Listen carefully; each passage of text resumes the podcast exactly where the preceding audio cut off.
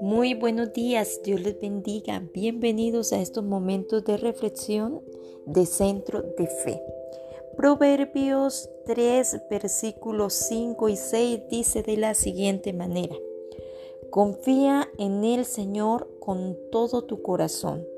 No dependa de tu propio entendimiento.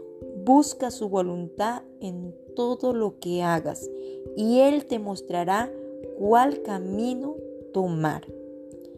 Cuando iniciamos años generalmente nos hacemos metas, propósitos, proyectos eh, y quizás hacemos la lista de todo lo que queremos lograr, de todo lo que queremos hacer en el nuevo año y eso está bien de cierta manera.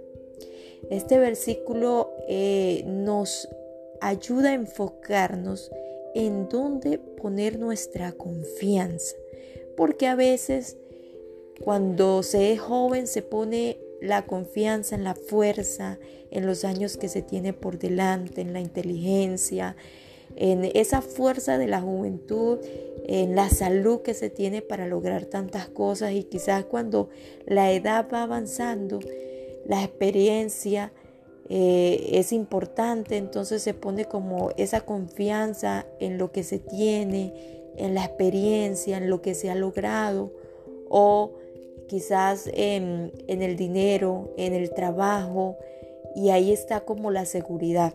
Este año tengo, tengo dinero en el banco, estoy bien. Este año tengo trabajo estable, tengo una empresa. Eh, eso me ayuda a estar confiada, a estar segura. Tengo juventud, tengo eh, fuerza para trabajar, tengo salud. Y quizás ponemos la confianza en todas esas virtudes que tenemos, pero la Biblia nos enseña a ser sabios.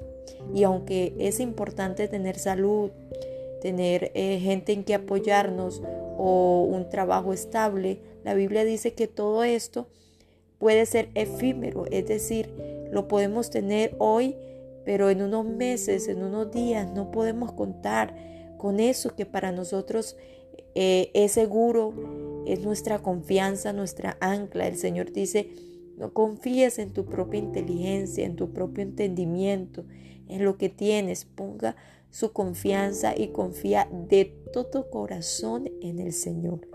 Usted puede darle gracias a Dios por lo que le ha dado, pero dile, Señor, mi confianza no está en el dinero que tengo, mi confianza no está en la juventud, en la fuerza que tengo, ni en la experiencia, mi confianza está en ti.